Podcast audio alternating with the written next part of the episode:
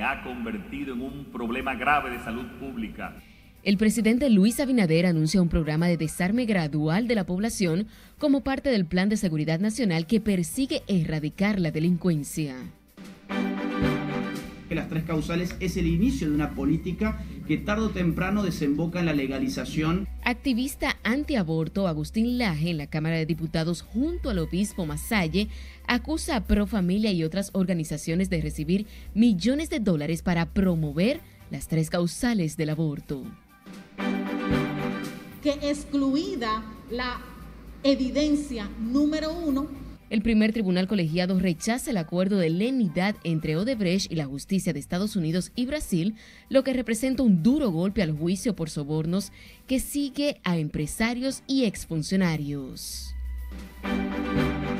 Considero que no es suficiente por la por cómo la mató.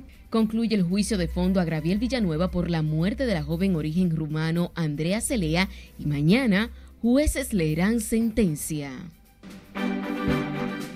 que la educación financiera es una herramienta fundamental. Y el gobernador del Banco Central anuncia Estrategia Nacional de Inclusión Financiera al inaugurar la Semana Económica y Financiera.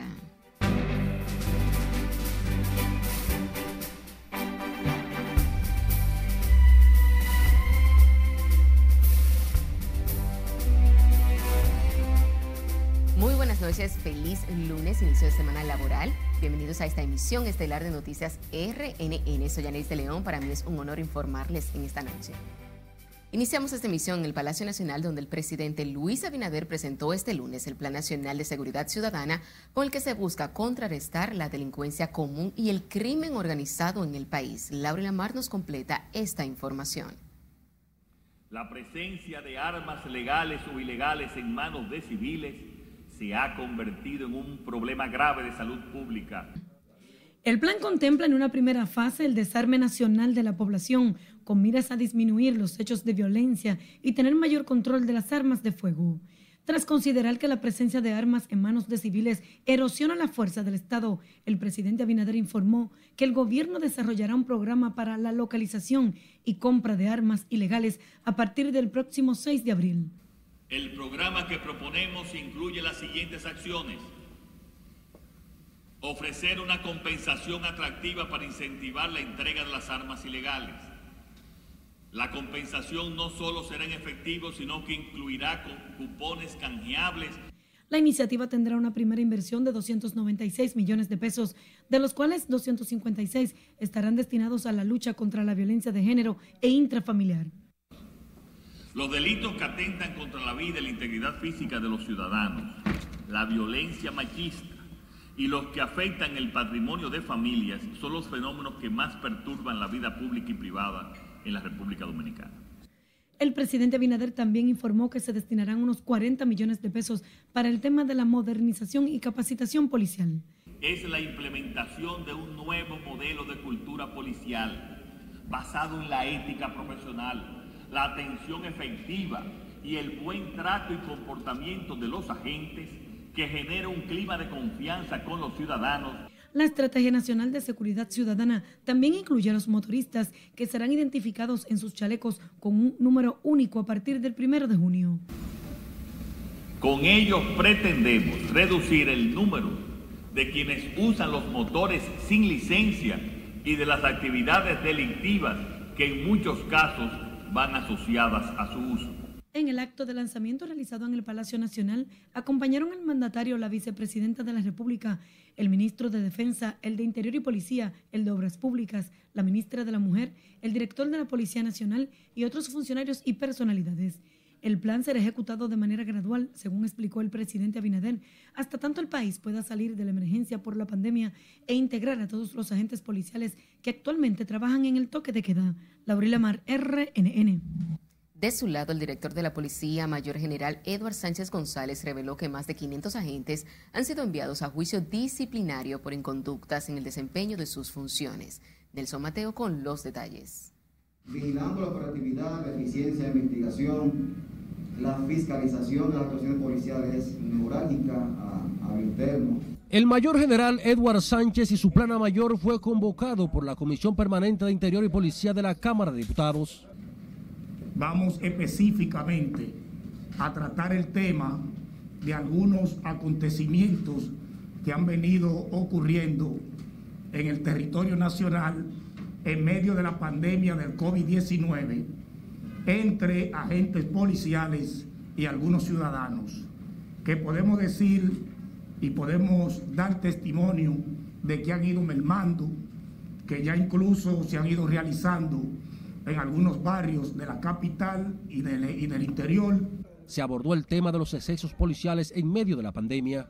De épocas anteriores, por ejemplo, desde septiembre de 2020 al 21 de marzo, la Dirección de Asuntos Internos investigó el exceso de a 181 eh, miembros policiales 102 agresiones físicas, miembros que se vieron involucrados en violencia intrafamiliar, 26, y unos 200 casos que implican delicadezas en cuanto a la ética y la transparencia de la labor policial.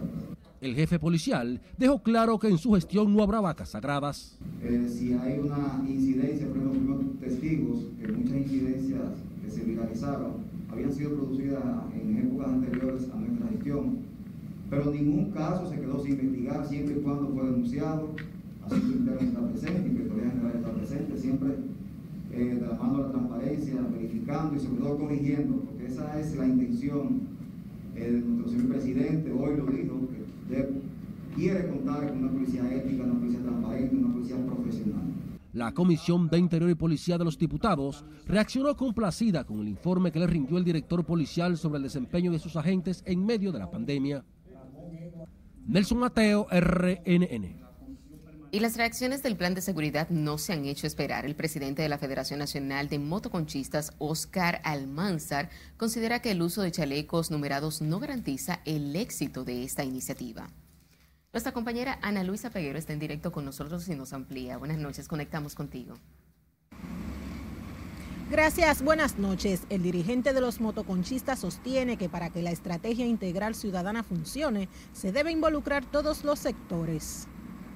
Que el anuncio nos toma por sorpresa porque a nosotros no se nos consultó. Óscar Almanzar, presidente de la Federación Nacional de Motoconchistas, se quejó de que ese plan de seguridad no se consultara con los representantes de las organizaciones. Este es un plan que si se va a hacer concreto es un plan que dará resultados, porque nosotros hemos planteado claro que en Colombia el sicariato bajó en motocicleta fue por la identificación. Señala que lo primero que el gobierno tenía que hacer era clasificar los cuatro grupos de empleados que utilizan motocicletas para desempeñar su trabajo. Y nosotros le hemos dicho claro en todas miles ocasiones que los motoristas hay cuatro sectores en la República Dominicana que hay que organizar. Están los delivery que dan servicio en, los colmados y andan en una motocicleta. Están los mensajeros que dan servicio a las empresas y andan en una motocicleta.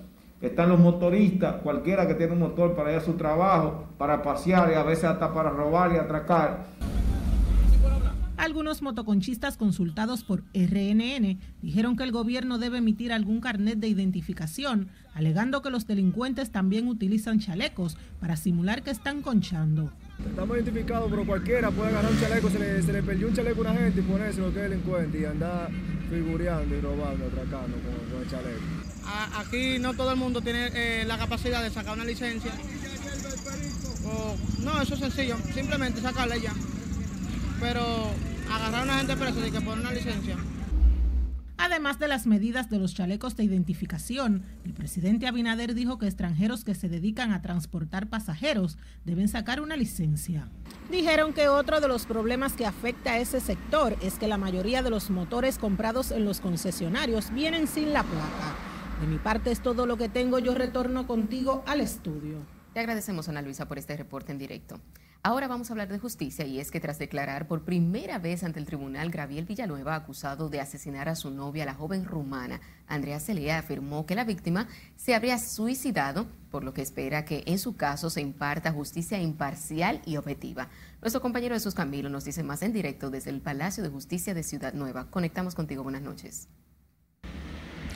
Gracias, buenas noches. El imputado se declaró inocente ante la barra de jueces que conforman el tribunal del caso ocurrido hace dos años y siete meses. Sin embargo, los abogados querellantes afirman que existen pruebas suficientes para condenarlo. Una pena de 30 años. Y este es lo que le pido a la justicia, esperando así que el alma de mi hija descanse.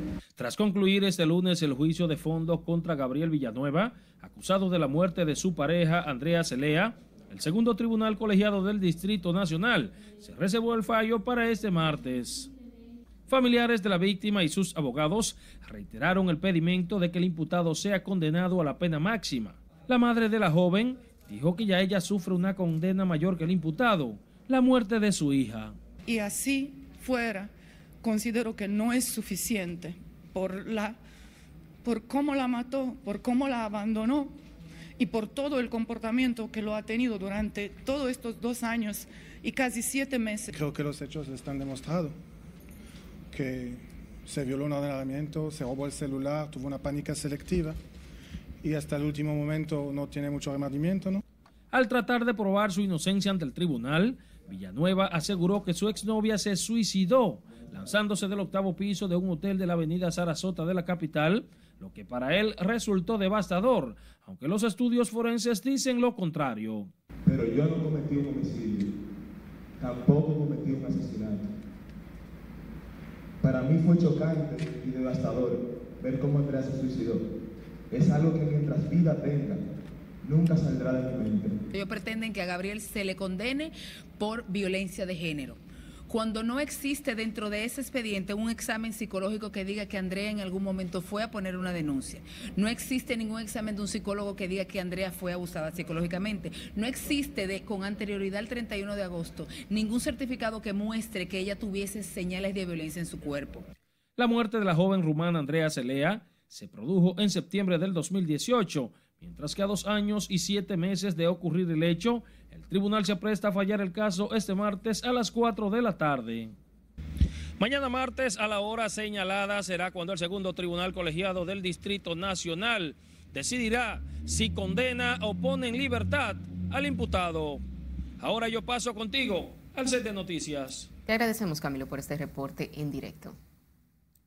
Seguimos en justicia y sepa que el primer tribunal colegiado del Distrito Nacional excluyó los acuerdos de lenidad suscritos por la empresa brasileña Odebrecht con la justicia norteamericana y brasileña, un duro golpe para el Ministerio Público empeñado en probar la acusación a seis encartados en el expediente por los sobornos de Odebrecht. José Tomás Paulino con la historia.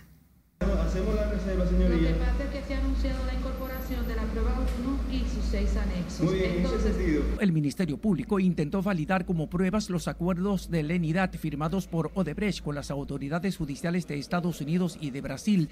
Lo atacó la defensa del imputado Andrés Bautista. No cuentan con el rigor de que permita a la defensa autenticar de dónde proviene dicha prueba, si la misma realmente fue obtenida legalmente. La defensa técnica del expresidente del Senado, Andrés Bautista, pidió al tribunal desestimar esos documentos escritos en idioma portugués, sustentada en el artículo 136 del Código Procesal Penal que lo prohíbe. Se unieron los representantes de los cinco coimputados. Que excluida la evidencia número uno, concomitantemente todo lo que deviene de ella como anexo debe ser excluida de este proceso por vulnerar la cadena de custodia. Tras un receso de más de una hora, las tres juezas se regresaron a la sala de audiencia con una decisión favorable a los imputados. Entonces los anexos que están ahí eh, eh, también se van, entonces ellos se quedaron sin caso. Ellos no hay caso ya cuando si este tribunal mantiene esa decisión de recurso o oposición del Ministerio Público, si ellos fueran sensatos, objetivos e imparciales del Ministerio Público, desistieran de esta acusación. Al final, las documentales que son comunes, ya ustedes ven cuál ha sido el nivel de irregularidades que evidencian imprecisiones y lo poco útil que pudieran ser al caso, porque al final se ha dicho siempre, el Ministerio Público desde el principio sustentó como columna vertebral para este caso unas delaciones premiadas que no servían como pruebas. Pero el Ministerio Público insiste en que tiene un arsenal probatorio con 700 piezas. Está haciendo la verificación del lugar y estamos más que convencidos que cuando realicemos el recurso de oposición mañana el tribunal deberá retractarse. Las juezas Esmirna Giselle Méndez, Tania Yunes y Giselle Naranjo recesaron para mañana a las 9 de la mañana a la continuación del juicio. El Ministerio Público advirtió que solicitará una revisión a la decisión. José Tomás Paulino, RNN. Y luego de ser interrogado nuevamente este lunes por la Procuraduría Especializada de Persecución de la Corrupción, el ex ministro de Hacienda, Simón Lizardo, dijo que debe verse como algo normal la citación de exfuncionarios por el Ministerio Público. El también ex administrador del Banco de Reservas fue interrogado por espacio de tres horas en su cuarto interrogatorio en la Procuraduría. Una persona que ha sido funcionario público y lo que son también, tienen que acostumbrarse que tienen que venir cuando a veces se requiera. Tienen que acostumbrarse a ver eso como algo normal. Pero ¿cuántas veces más usted será citado? Las veces, las veces que sea necesaria, todo está muy bien.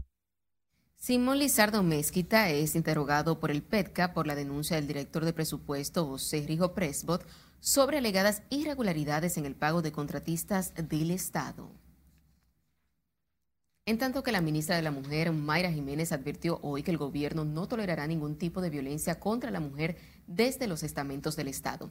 Respondió así a las acusaciones de acoso sexual que habría provocado la renuncia del rector del Instituto Tecnológico Superior Comunitario, José Altagracia Sánchez, secretario general del partido de gobierno en Santo Domingo Este es que hay un gobierno y un Estado que no tolera ningún tipo de violencia contra las mujeres y que cualquiera incurre en un, hecho, en un hecho va a recibir lo que corresponde. La justicia actuará y no habrá ni protección en este gobierno a los casos que puedan presentarse.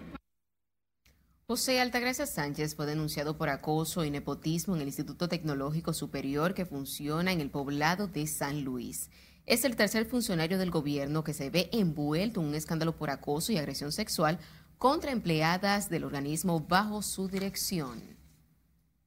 De su lado, los abogados del exdirector del Instituto Superior Comunitario José Altagracia Sánchez informaron que la renuncia de su defendido del cargo se debió a una campaña de descrédito de dirigentes de su propio partido del PRM. Expresaron que las acusaciones de violación son falsas y mal infundadas contra Sánchez, quien según ellos es un hombre honorable, por eso están dispuestos a defenderlo ante la justicia en caso de que sea requerido ante el Ministerio Público para abrir una investigación, porque el Ministerio Público puede actuar hasta por el rumor público, nosotros como compañeros de él y como abogados iremos a representarlo. Pero estamos seguros de que el señor José Sánchez es inocente de las acusaciones que le están haciendo. Este tema sí lo tenemos apoderado, tiene que ver con un tema de carácter laboral, eh, de una situación que todavía estamos eh, profundizando las investigaciones y que también estamos eh, eh, teniendo acercamiento con los abogados del señor José Sánchez a los fines de poder discutir todos los temas concernientes al caso que nos ocupa. Sobre el exdirector del Instituto Superior Comunitario José Altagracia Sánchez ha surgido denuncias de corrupción y abuso sexual, aunque sus abogados lo califican de calumnia mal infundadas. Cambiemos información y nos vamos al sur ante el mal estado que representa la carretera El Cercado Hondo Valle. Residentes en la zona iniciaron una jornada de lucha para exigir al gobierno la reconstrucción de la vía. Esta noche iniciaron un encendido de velas para llamar la atención de las autoridades. Nuestro compañero Julio César Mateo nos pone al tanto en directo. Buenas noches, pasamos contigo. Gracias, buenas noches. Así es. Acciones como encendido de velas y caminatas son solo algunas de las emprendidas por los habitantes en esta zona para demandar de las autoridades gubernamentales la reparación de la carretera que une a los municipios del Cercado y Hondo Valle. Que el gobierno no es prometido, ya quisieron una, una reunión con los síndicos de Hondo Valle, el Cercado, Juan Santiago, que se comprometió hacer la calle y todavía no no, no ha venido en auxilio a nosotros. Se quejaron de que muchos enfermos han muerto en la vía en horas de la noche tratando de llegar a centros de salud. No podemos hacer intercambios comerciales con nuestros eh, municipios vecinos, pero también nuestros enfermos están muriendo en el camino. Necesitamos que por favor el gobierno interceda de manera urgente en nuestro municipio, porque nosotros necesitamos la carretera para poder desarrollarnos como el municipio más pobre que somos. Otros severamente afectados por el mal estado de la carretera son los agricultores, quienes por esa situación no pueden sacar sus productos a los mercados. De nosotros, los compueblados de aquí del cercado Hondo Valle, necesitamos que usted venga por su ayuda. Esta carretera está intransitable. Los productores de aquí no pueden venirnos a comprar los productos porque no está a su alcance. Los habitantes en esta zona fronteriza dijeron esperar la sensibilidad de las autoridades gubernamentales para reconstruir la carretera que les comunica, cuyo mal estado mantiene estancado su desarrollo. Es toda la información que tengo hasta este minuto. Ahora retorno a los estudios. Te agradecemos, Julio César, por este reporte en directo. Recuerde seguirnos en las diferentes cuentas de redes sociales con el usuario arroba noticias RNN y a través de nuestro portal digital www.rnn.com.do porque actualizamos todas las informaciones las 24 horas del día, los 7 días de la semana. Puede escuchar nuestras dos emisiones de noticias a través de Spotify y demás plataformas digitales similares porque RNN Podcasts es una nueva forma de mantenerse informados con nosotros. o es una causa de un grupo minoritario muy bien financiado. Es tiempo de nuestra primera pausa comercial, pero no le cambie porque cuando regresemos, Agustín Laje atiza el debate del aborto en el país y denuncia millones de dólares financian campaña a favor de las tres causales. Es, nuestra prestaciones laborales. Y las presiones para que se paguen prestaciones a médicos, maestros y otro personal cancelado por el gobierno. Los detalles en un instante.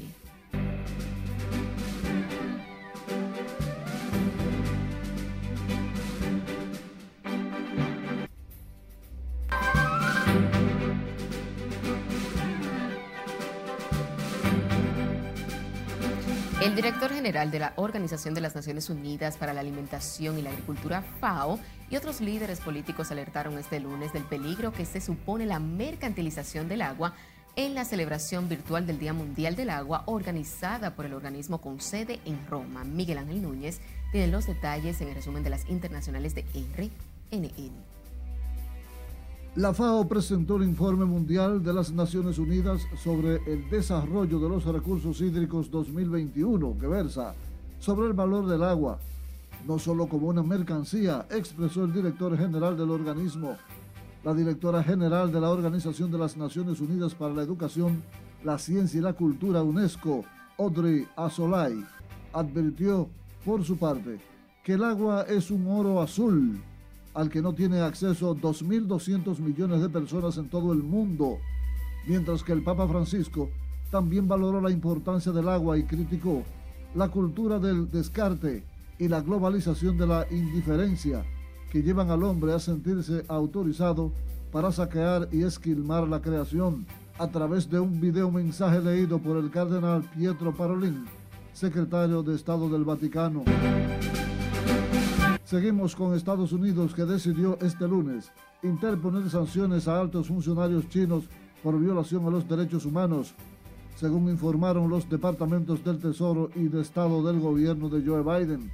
El gobierno estadounidense además subrayó que aplaude las sanciones aprobadas esta misma jornada por la Unión Europea, que en su caso lo ha hecho por primera vez y le dio la bienvenida en el uso de esta herramienta para pedir cuentas por el abuso de derechos humanos en el mundo. Continuamos con el secretario general de la OTAN, Jens Stoltenberg, quien aseguró este lunes que la alianza sigue de cerca las investigaciones de Bulgaria sobre una red de espionaje después que seis miembros de las Fuerzas Armadas búlgaras, dos de ellos de la inteligencia militar, fueron detenidos por la sospecha de que entregaban información reservada a Rusia. Los detenidos por Bulgaria son dos miembros en activo de la inteligencia militar, un responsable de tareas presupuestarias, el supuesto cabecilla que creó la red, un antiguo agregado militar destinado en el extranjero, y un uniformado que formaba parte de los contingentes búlgaros desplegados en misiones internacionales. Seguimos con el Pentágono porque en medio de la incertidumbre por la retirada de las tropas de Estados Unidos en Afganistán, el nuevo jefe del Pentágono, Lloyd Austin, realizó una visita sorpresa a esta nación, asegurando que fue para escuchar y aprender. La fecha límite de la salida de las tropas es mayo y la inquietud sigue sobre la mesa ante las dudas del presidente Joe Biden sobre el particular. Terminamos en Haití, donde el canciller Claude Joseph confirmó el retiro de su embajador en Chile, Monesti Junior Fanfil, acusado de violación por una ama de casa. La Cancillería dijo que se realiza una investigación para determinar la veracidad de la mujer, que dijo que está embarazada de una violación del diplomático. Próximamente una comisión visitará Chile, explicó Claude Joseph, quien insistió en que la revocatoria no es el reconocimiento de la culpabilidad del diplomático. Para las internacionales de RNN, Miguel Ángel Núñez. Y retomando con las informaciones nacionales, el dirigente de Los Cañeros, Jesús Núñez, advirtió hoy que las acusaciones que le ha lanzado el director de jubilaciones no detendrá la lucha por las pensiones. Este lunes, decenas de trabajadores cañeros volvieron a manifestarse frente a la dirección de jubilaciones en una lucha que tiene varios años exigiendo pensión para quienes dejaron sus mejores años, sus mejores años en los ingenios azucareros. Sí, le dice con la historia. Hemos detectado una gran mafia encabezada por el señor Núñez. Con una nueva protesta frente a la Dirección de Jubilaciones y Pensiones, respondió el líder de los Cañeros a las acusaciones que le ha formulado la institución.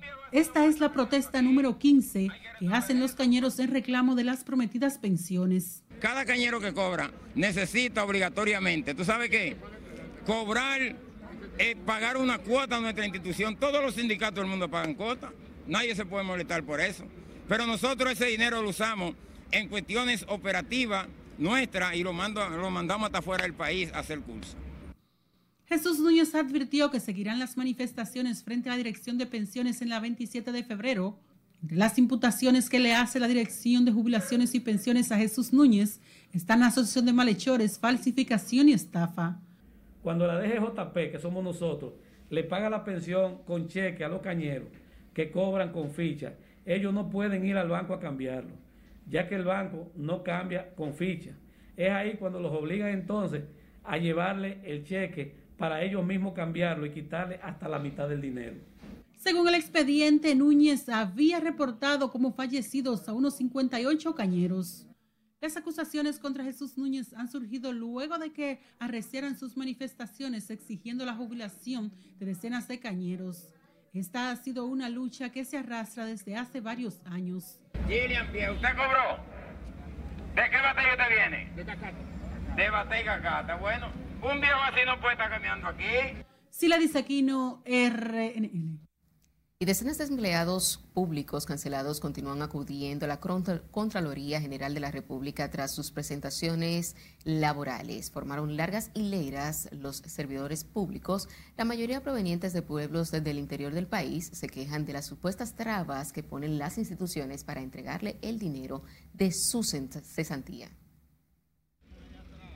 el papel de desvinculación dice por orden de la nueva administración. Nos sacaron a nosotros como, como si fueran animal, no nos dieron un motivo. Entonces nos ponen a coger una lucha eh, como para que uno deje esto, suelte eso para que para no darle nada a uno. Eh, de educación, nos tiene cogiendo lucha para votarnos, simplemente nos dio un papel. Y ahora para entregarnos nuestro dinero, tenemos que coger esta lucha. Nosotros no estamos pidiendo.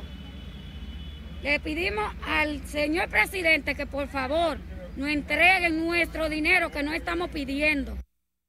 Los empleados cancelados de las instituciones del gobierno llamaron al presidente Luis Abinader para que ordene agilizar el pago de sus prestaciones. Dicen que fueron despedidos en medio de la pandemia y lo justo es ahora entregarle lo que por ley les corresponde.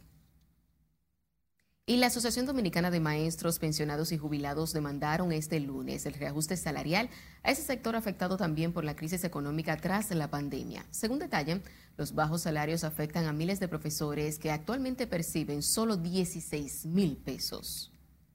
Tenemos maestros que aún ganan 16 mil pesos, que pagan vivienda, pagan transporte, tienen que pagar diferencia de medicamentos y tienen que comer con 16 mil pesos, que reciben 14 como sueldo neto. O sea que no están viviendo, están mal viviendo. Los profesores pensionados se presentaron este lunes frente al Palacio Nacional para dar a conocer su situación a las autoridades gubernamentales. Dirigieron un documento al presidente Luis Abinader en el que describen la situación por la que atraviesan para justificar su reclamo de reajustes de sus pensiones. Empleados cancelados del Ministerio de Salud Pública protestaron frente a la institución en demanda del pago de sus prestaciones laborales. Los desvinculados laboraron por casi dos décadas en diferentes áreas, pero hace seis meses fueron cancelados y no han recibido ninguna compensación. Señor ministro, no es regalado, es, nuestras prestaciones laborales. ¿Qué ustedes creen? Tenemos que desnudarnos aquí a todo el mundo para que todos vean nuestro cuerpo. Bueno, si fuéramos modelos, tal vez nos desnudáramos. Pero oye, ya yo desnuda es una vergüenza. Y entonces, ¿qué ustedes esperan? Que todos nos desnudemos. Mi nombramiento llegó en el 2005, el primero de enero. Mire, mire esa fecha ahí. Mire que no es un, papel hecho en una computadora cualquiera, con sella y estampilla de salud pública. Y ahora esta semana me llega este papel, me mandan a buscar para que yo lo firme, que dice que estoy como conserje del primero de, de junio del 2020 donde no me están dando ni siquiera un año de labor. Los cancelados de salud pública se vistieron de negro para realizar su protesta para exigir sus prestaciones. Se quejan de que arriesgaron sus vidas en medio de la pandemia y que han recibido la cancelación como pago. Ahora hablemos de los miembros de la Policía Nacional y las Fuerzas Armadas que comenzaron a ser vacunados este lunes, pero seguían cerrados los principales centros de inmunización establecidos en el país. Esto a pesar de que hace cinco días el país recibió más de un millón de dosis procedentes de China. Si le dice aquí no tiene la historia. Eh, es una vacuna que no me dolió nada, o sea, es algo... El coronel Ramón Antonio Martes Reyes está entre los policías que han recibido la primera dosis de vacuna contra el COVID. Los agentes están en la primera línea de combate de la enfermedad. Esta vacunación es un éxito ahora mismo, porque hay que estar preparado, porque estamos bregando cada día más con muchas personas en la calle. Yo le invito a los otros compañeros míos policías que pasen a vacunarse también, que es importante y así salimos de esta pandemia que estamos. La directora de Sanidad Policial, Cristina García, explicó que mañana estarán aperturando otros dos centros de inoculación, uno de estos en la Dirección de Tránsito DIGESEP. Eh, hemos vacunado en Bonao, Santiago. Santiago empezó hoy, en la mayoría empezamos hoy. En el fin de semana sí se vacunó en Bonao, en Montecristi, en Barahona, en Baní. Mientras otros importantes centros de vacunación como el de la Universidad Católica Santo Domingo están a la espera de las dosis para reiniciar el proceso, lo mismo que en la Pucamaima y la UAS. En el centro de la Universidad Nacional Pedro Enríquez Ureña se vacunaron a personas mayores que tenían cita previa. Sila Disaquino, RNN. Y una coalición de pastores evangélicos se apostó frente al Congreso Nacional para pedir a senadores y diputados que resistan las presiones y mantenga el aborto penalizado en el Código Penal. Nelson Mateo nos pone el tanto. Los pastores evangélicos tomaron la sede del Congreso como escenario para hacer sentir su posición sobre el aborto y las causales. Portando pancartas, Biblias y la Constitución, se opusieron a toda forma de interrupción del embarazo. Nuestro más alto reconocimiento al Comité de Justicia del Congreso Nacional, el cual ha rechazado las tres causales como puertas para la liberalización del aborto y nuestro código y nuestro decidido apoyo a nuestros legisladores de su lado, el presidente de la Fundación Justicia y Transparencia, Trajano Vidal Potentini, sometió un proyecto de ley que busca que el tema de las causales sea resuelto a través de un referéndum consultivo. Un referéndum para consultas populares en donde se sometan al escarnio público si sí o si no se aprueban las causales planteadas para el tema del aborto. Estamos planteando que sea vinculante, que no se que no tenga un plazo mayor de, cuatro meses para su realización, que lo organice la Junta Central Electoral. Pero este miembro de la Comisión de Justicia de la Cámara de Diputados entiende que un referéndum solo sirve si lo acompaña una reforma constitucional que modifique el artículo 37. Mientras tanto, nosotros estamos aquí para legislar de acuerdo con la Constitución, no ni por encima ni inventándonos procedimientos que no están. Mientras tanto, en las afueras del Congreso Nacional Católicos y Evangélicos unificaban esfuerzos para defender la vida desde la concepción hasta la muerte natural. Nelson Mateo, RNN. En tanto que la ministra de la Mujer, Mayra Jiménez, se manifestó en contra de un referéndum para determinar las tres causales y dijo que es un asunto del derecho de la mujer. Mientras el colectivo feminista, que desde hace 12 días tiene un campamento frente al Palacio de Gobierno, llamó a los legisladores a reflexionar en torno a las tres causales. Y esperamos que haya una solución, porque estamos hablando de un tema que toca los derechos de las mujeres, que toca la salud de las mujeres y que toca su dignidad y que lleva mucho tiempo en discusión. Cuando un tío le embaraza una sobrina o un padre le embaraza a la hija o el padrastro le embaraza a la hijastra, ¿tú sabes qué hacen? Que no lo denuncian porque tienen dinero para coger un avión e irse y resolver el problema allá en otro país donde está regulado el aborto. Entonces, ¿a quién es que le dejan el camino de la percha? Para que ponga en, juego su vida a las mujeres pobres de este país. Las feministas mantienen la expectativa de que el tema del aborto se conozca este martes en la Cámara de Diputados junto al Código Penal. Contrario a lo que ha ocurrido con otros sectores que han sido desalojados por la fuerza pública, los grupos feministas tienen casi dos semanas con su campamento frente al Palacio Nacional, donde han recibido las visitas de congresistas oficialistas y funcionarios gubernamentales. A propósito del tema, el conferencista antiaborto Agustín Laje acusó a Profamilia y otros organismos internacionales de recibir millones de dólares para promover la modificación del Código Penal para incluir las tres causales del aborto. El analista internacional junto al monseñor Víctor Masalles disertó ante la Comisión Especial de Diputados que modifica esta normativa. Miguel Ángel Núñez completa esta información causales es el inicio de una política que tarde o temprano desemboca en la legalización total del aborto. El expositor nacido en Argentina analiza las coincidencias del debate que se suscitó en su país y en el nuestro sobre las tres causales del aborto. Agustín Laje reveló la existencia de un llamado Plan Palcom para financiar con millones de dólares las campañas a favor del aborto, en el que participan activistas y entidades muy conocidas ¿Cuánta energía política se está gastando acá? ¿Cuánta energía económica se está gastando acá? ¿Y qué pasa? ¿Y ese es el, ¿Esto es una causa de la mujer? Me pregunto yo. ¿O es una causa de un grupo minoritario muy bien financiado con dinero extranjero, empezando por Planned Parenthood, que pone un millón de dólares anualmente a Pro Familia y que pone cientos de miles de dólares a otras organizaciones abortistas de este país?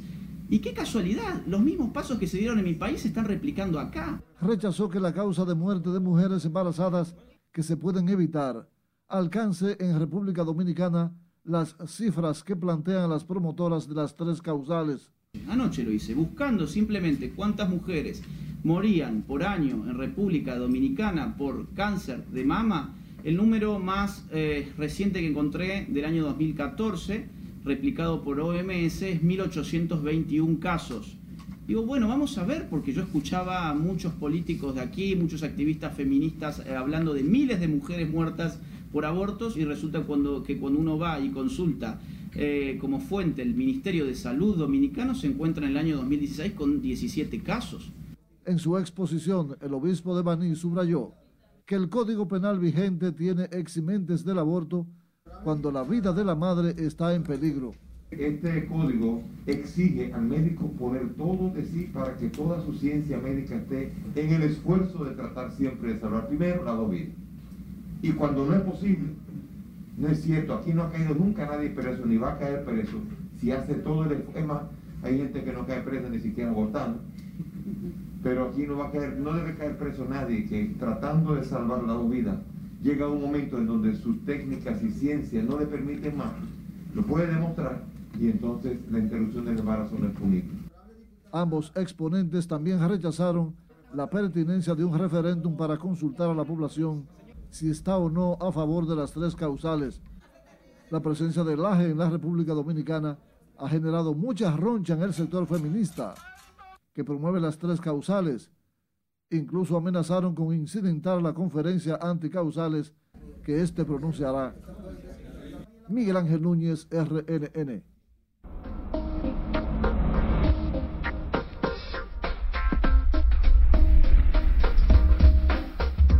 Sepa que para este martes se mantiene la llegada de una humedad asociada a una débil vaguada mientras las temperaturas orientan de manera gradual. Cristian Peralta nos dice más en el estado del tiempo. Buenas noches.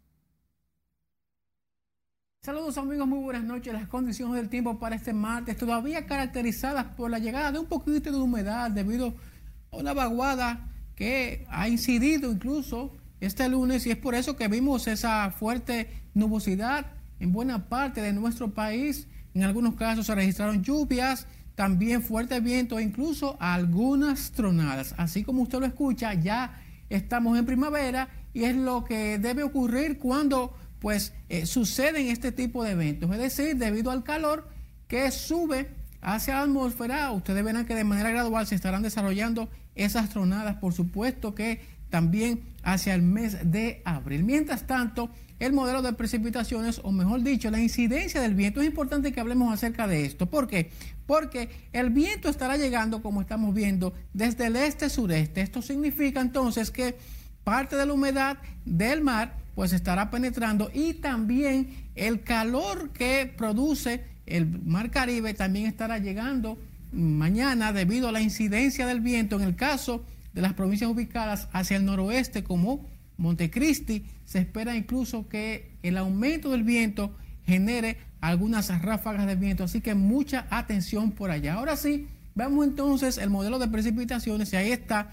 Para el día de mañana se espera que sigan moviéndose algunas de ellas básicamente hacia el este, nordeste, se insertarán incluso en la región del Cibao, pero serán lluvias rápidas, lluvias que eh, han estado ocurriendo, algunas de ellas desde el fin de semana, en el caso de San Cristóbal, con lluvias desde el sábado, en la tarde y la noche, pero han sido lluvias pues un tanto rápidas y debe caracterizarse incluso o deben ocurrir para el día de mañana. Vamos a terminar entonces hablando de que hoy pues celebramos el Día Mundial del Agua, pero en el día de mañana estaremos celebrando entonces el Día Mundial de la Meteorología. Y este es el tema que se abordará, el océano, nuestro clima y nuestro tiempo, por supuesto, las investigaciones que se han hecho y también las que se deben hacer para eh, investigar, vaga redundancia, cómo esto está incidiendo o cómo el océano incide en nuestro clima y por supuesto también en el tiempo meteorológico. Es todo lo que tenemos en cuanto a las condiciones del tiempo. Usted continúe ahí con la emisión estelar de noticias RNN, porque como siempre les tenemos mucho más. Deben investigar estos hechos, porque todo el tiempo las autoridades pasadas han tratado de ocultarlo. Vamos a nuestro segundo corte comercial, pero no le cambie porque en un momento, porque Maconi, condenado a 20 años por narcotráfico, pide una nueva investigación de su caso. Los agentes de la DNCD y efectivos militares realizaban labores de patrulla. Y el narcotráfico no descansa. Atrapan otros 257 paquetes de cocaína en el puerto multimodal Caucedo. Todo esto y más cuando regresemos. Siga con RNN, emisión estelar.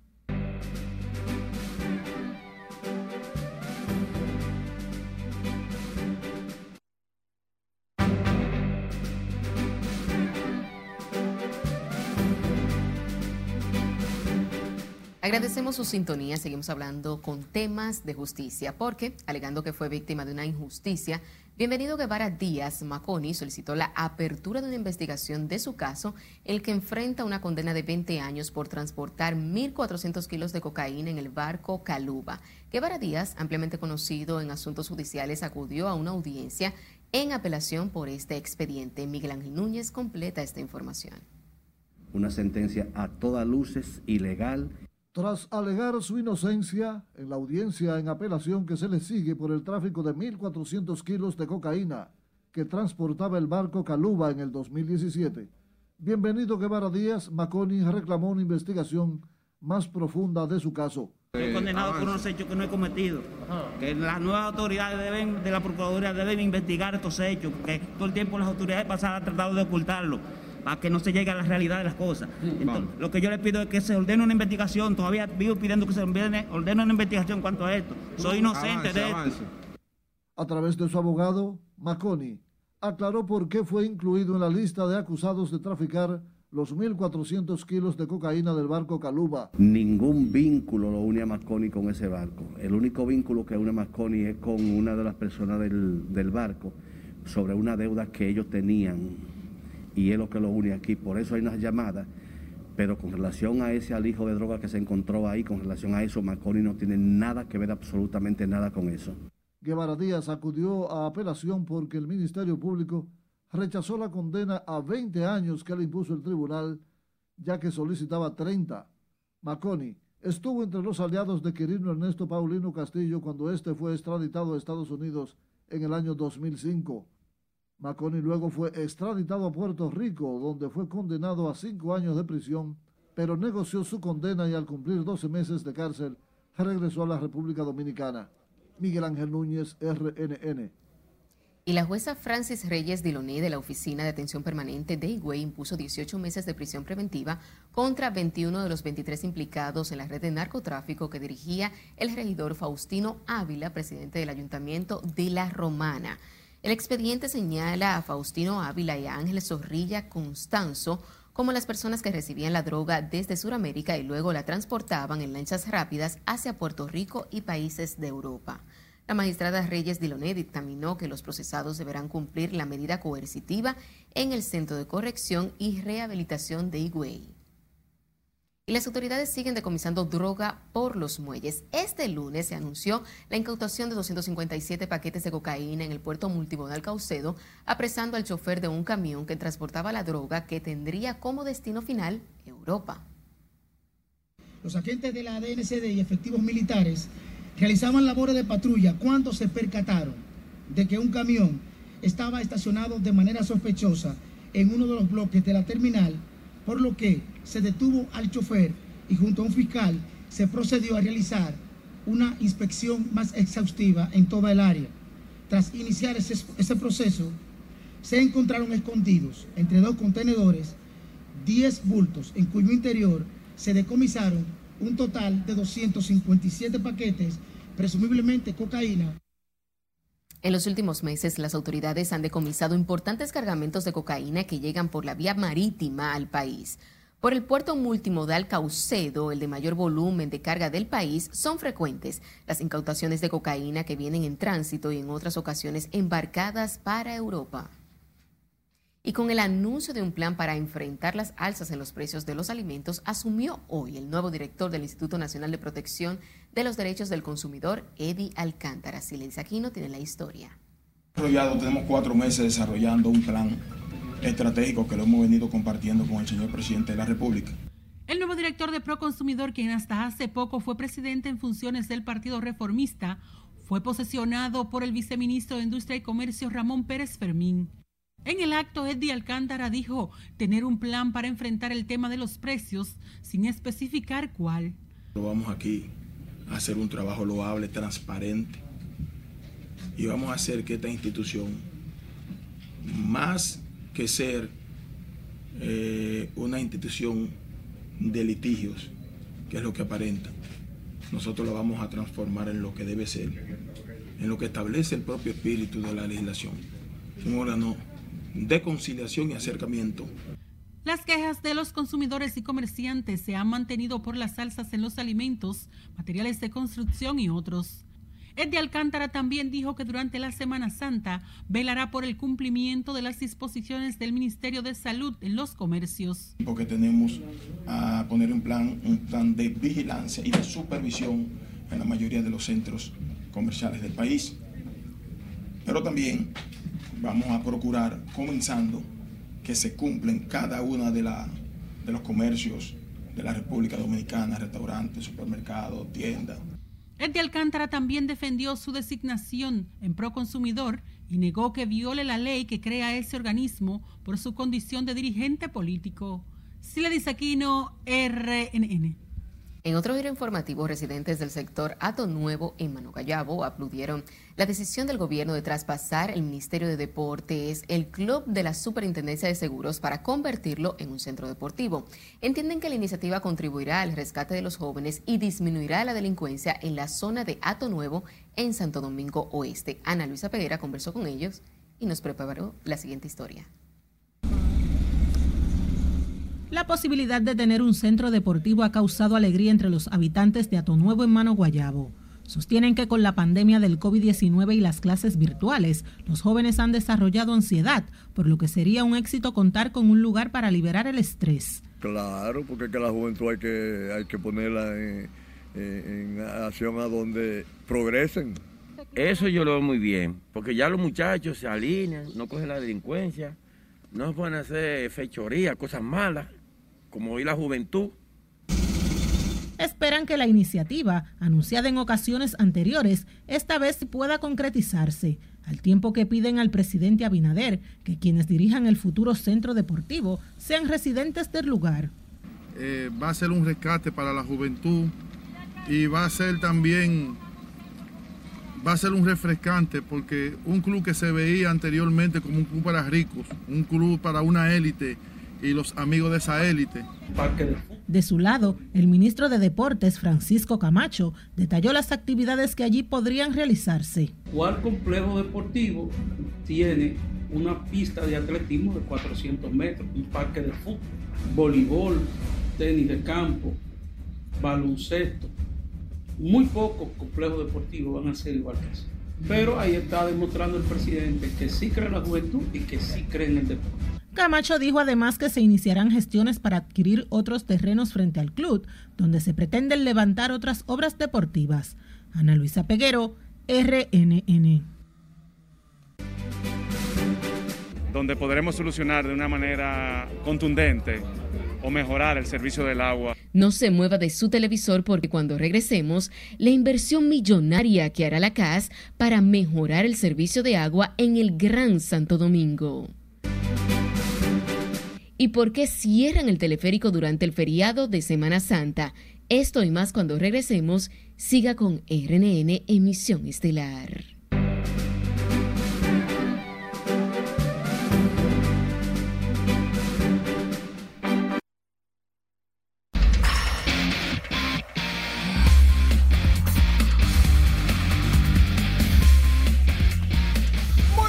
Iniciamos la entrega deportiva hablando de fútbol porque la selección dominicana de mayores está preparando en el Estadio Olímpico Félix Sánchez con miras a su próximo encuentro. Será contra Dominica el miércoles. Es el clasificatorio de CONCACAF hacia el Mundial FIFA Qatar 2022.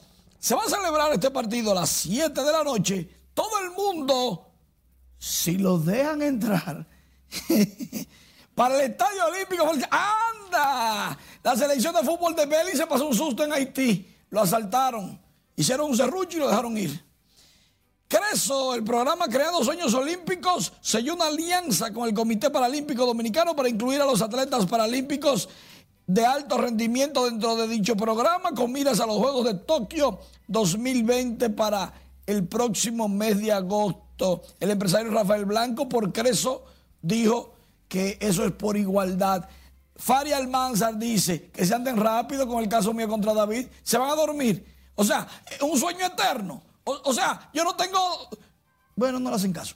Félix Peguero será el nuevo jefe de operaciones de las Estrellas Orientales. El hijo de Pablo Peguero tiene alto conocimiento de béisbol y estará con las estrellas. Mientras tanto, Maniacta, que estaba en ese puesto, dejó a los verdes y dice que está abierto a cualquier tipo de contratación. Elgin Baylor, inmortal del baloncesto, falleció a los 87 años en Los Ángeles, nació en Washington, jugó toda su carrera con los Lakers, se va un grande, un inmortal, hizo, hizo historia. Eloy Jiménez con este brazo grande, largo, inmenso por fin la bola, la viste. Cayó un almorro de Montecristi, un palo de 463 pies. Eloy llegó a 10 carreras producidas y los Media Blanca le ganaron a San Francisco 7 carreras por 2 este lunes en la pretemporada. Otro que dio un tremendo aldabonazo fue Nelson Cruz. más de 460 pies, voló todos los letreros del estadio. Míralo ahí en el techo, cayó, wow. Mientras tanto, jugadores indispensables, según MLB.com, José Ramírez, dominicano, es el indispensable de los indios de Cleveland. De los 30 equipos son 6 los dominicanos. Sandy Alcántara, la clave de los Miami Marlins. Eso quiere decir que no pueden salir de esos muchachos, los equipos mencionados, porque se van de cabeza. Juan Soto, lógicamente, de los Nacionales de Washington, solo puede ser segundo de Mike Trout. Y para muchos está adelante como el mejor bateador de la actualidad. Juan Soto, zurdo de los Nacionales de Washington. Pero hay otros dominicanos, por ejemplo, en los Rojos de Cincinnati, atención, otro lanzador es clave. Ya Sandy Alcántara lo fue con Miami. Y después de ver dos jugadores de posesión, entonces Luis Castillo es señalado como el jugador indispensable, abridor derecho de los Rojos de Cincinnati. Sin él, Cincinnati no tiene un estado de picheo con chance de pelear en el este de la Liga Nacional. Los Diamondbacks de Arizona tienen a Ketel Marte, versátil jugador que en el 2019 estuvo peleando hasta el premio de jugador más valioso. Ese es el quinto y el sexto, Manny Machado, sorpresa. Cualquiera creía que era Fernando Tatis, pero no. Es Manny Machado porque entienden que la veteranía de Manny Machado le lleva un poquito a Tatis para ser más indispensable con los padres de San Diego, eso sí. No crean mucho de que Manny Machado es más indispensable que Tatis o al revés. Es que los dos son indispensables. Es como parejito. Oye, eso es lo bueno. El equipo de fútbol de Bélice llegaba del aeropuerto, iba para Puerto Príncipe, para el hotel. Ellos van a jugar fútbol el, jueves en eliminatorias. Y una turba armada hasta los dientes detuvo el, autobús. los cuatro policías escoltas tuvieron que negociar con las personas para poder, o sea, que hicieron un serrucho. En pocas palabras. Jesucristo. No hay de otra. Esa fue la, la única explicación. El negocio, ¿cómo fue? Bueno, que para lo dejen ir un serrucho entre todos. Se quedaron sin dinero para comer. Muchísimas gracias, Manny. Gracias. Retomando las informaciones, la Corporación de Acueducto y Alcantarilla prevé una inversión de unos 900 millones de dólares en los próximos cuatro años en un ambicioso plan que busca dar una solución a largo plazo al suministro de agua potable en el Gran Santo Domingo. Margaret Ramírez tiene los detalles de este plan que se lanzó a propósito de la celebración del Día Mundial del Agua. Donde podremos solucionar de una manera contundente o mejorar el servicio del agua. La inversión contemplará cuatro ejes fundamentales entre los que destacan el mantenimiento de las redes de distribución, la detención de fugas y la rehabilitación del sistema de producción de agua. Para el director de la CAS, Felipe Suberví, la solución definitiva a la problemática estaría en la construcción de varias presas, una de ellas en Jaina. Podemos corregir toda la avería eh, y por haber, llevarlos a niveles eh, eh, de países desarrollados, pero al final, cuando venga la temporada de seca, no tenemos de dónde abastecernos, que no son los ríos. Los niveles de los ríos bajan entonces, ¿por qué? Porque no tenemos una fuente de almacenamiento. Bueno, tenemos una, pero necesitamos más. A propósito de la celebración del Día Mundial del Agua, la Casa aseguró que la institución tiene un déficit de más de 100 millones de galones diarios. Estamos eh, paliando un poco con el tema de los camiones, porque es imposible. Cuando tú tienes 100 millones de galones de déficit, eh, de agua, tú lo divides entre 3.000 galones que puede tener un camión, te va a dar 40.000 camiones, 35.000 camiones. O sea, es imposible suplir a través de camiones. Este es un bien preciado y es escaso. Entonces, eh, les exhortamos a que ahorremos agua y a que cuidemos todos esos detalles. Hoy yo leía. Mientras el director del INDRI, Olmedo Cava, dijo que las presas se encuentran en condiciones óptimas pese a la falta de lluvia. Vera está en condiciones eh, buena, eh, también. O sea que nosotros a nivel de los embalses de la presa podemos decir que el agua está segura para la producción agrícola y para el agua potable. Junto a la cooperación española, la CAS trabaja en los proyectos que buscan fortalecer el suministro del agua potable en el Gran Santo Domingo, cuya inversión se hará con financiamiento de entidades extranjeras. Margaret Ramírez, RNN. En otra información, el gobernador del Banco Central de la República Dominicana, Héctor Valdés Albizu, anunció una estrategia nacional de inclusión financiera. Lo hizo en la presentación de la séptima semana económica y financiera del Banco Central al señalar que para llevar a cabo el proyecto se ha conformado una comisión de inclusión financiera. La integran la Superintendencia de Bancos y Seguros, los ministerios de Hacienda, Industria y el Banco Central. Que la educación financiera es una herramienta fundamental en el desarrollo de los pueblos y que la República Dominicana, con oportunidades de aprendizaje como las que otorgan la Semana Económica y Financiera, el lanzamiento de la Estrategia Nacional de Inclusión Financiera, así como la web de la Estrategia Nacional de Educación Económica y Financiera, está dando pasos firmes para la reducción de brechas sociales aumentar la inclusión financiera, propiciar el buen manejo de las finanzas personales y familiares. Sobre la estrategia de inclusión financiera, el licenciado Héctor Valdés Albizu informó que a otras 20 instituciones públicas y privadas relacionadas con el tema les remitieron el proyecto para recoger su opinión y aportes.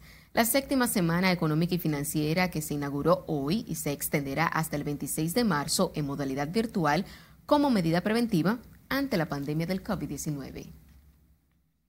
Y la Oficina para el Reordenamiento del Transporte informó este lunes que a partir del próximo sábado 27 de este mes hasta el domingo 4 de abril, el teleférico de Santo Domingo estará fuera de servicio. La OPRED indicó que aprovechará el asueto de la Semana Santa para realizar trabajos de mantenimiento programados en los tramos 1 y 2 del novedoso medio de transporte. Para facilitar el transporte de los usuarios esos días, la OPRED dispondrá de un servicio alternativo de autobuses de la ONSA sin costo adicional y en el mismo horario de funcionamiento del teleférico.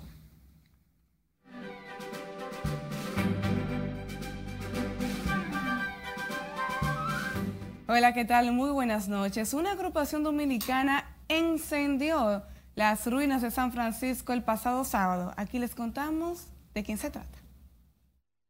Las ruinas de San Nicolás de Bari se encendieron la noche del pasado sábado con la llegada de ilegales y su concierto Party en las Rocas, un espectáculo lleno de energía con una excelente iluminación, un sonido impecable en el que la agrupación interpretó sus grandes éxitos en su primer concierto streaming.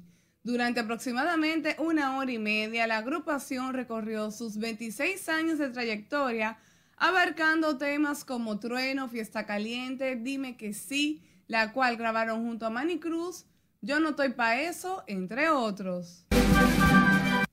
El Ministerio de Cultura presentó de manera oficial a los 14 nuevos miembros que integran al Consejo Nacional de Cultura en un acto celebrado en la Biblioteca Nacional Pedro Enrique Sureña y que estuvo presidido por la ministra de Cultura, profesora Carmen Heredia. Sus nuevos integrantes son prominentes personalidades de la vida nacional que fueron designados de manera honorífica por el presidente Luis Abinader mediante decreto 66-21 por su trayectoria y aportes al quehacer cultural dominicano. Los nuevos miembros que fueron formalmente presentados en el acto son Maridalia Hernández, representante de los artistas populares, Elsa Núñez, representante de los artistas plásticos, Juan Daniel Balcácer, representante del sector intelectual, y José del Castillo Pichardo, representante de los investigadores sobre cultura, entre otros. Mala y Tierra, así se llama el sencillo de la nueva promesa del merengue, el artista Ale García, que desde el 5 de marzo ya está en todas las plataformas digitales, iTunes, Amazon, Google Play, Spotify, TikTok, Diesel, Claro Music, entre otras. Ale García es un joven cantautor venezolano radicado en el país que busca colocarse en los primeros lugares en el género del merengue, ritmo que ha adoptado como suyo por las grandes influencias que tiene de importantes artistas dominicanos. Y Jennifer López puso al mundo a hablar de República Dominicana durante los días que pasó rodando la película Show Gone Wedding. A juicio de la propia artista, ella se sintió en el paraíso, en una hermosa villa de la parte este del país. Aquí vivió un nuevo comienzo con su prometido Alex Rodríguez. También en el país celebró el cumpleaños de sus gemelos y hasta San Valentín. Valiosísima publicidad que Jennifer López hace a República Dominicana a través no solo de sus redes sociales, en donde tiene más de 100 millones de seguidores, sino también en todos los medios tradicionales a nivel internacional. Ojalá que siga llegando aquí a la isla eh, a rodar, porque definitivamente aporta muchísimo al turismo dominicano. Hasta aquí de versión feliz, resto de la noche. Así es, totalmente de acuerdo contigo. Y sin tiempo para más, finalizamos esta emisión estelar de Noticias.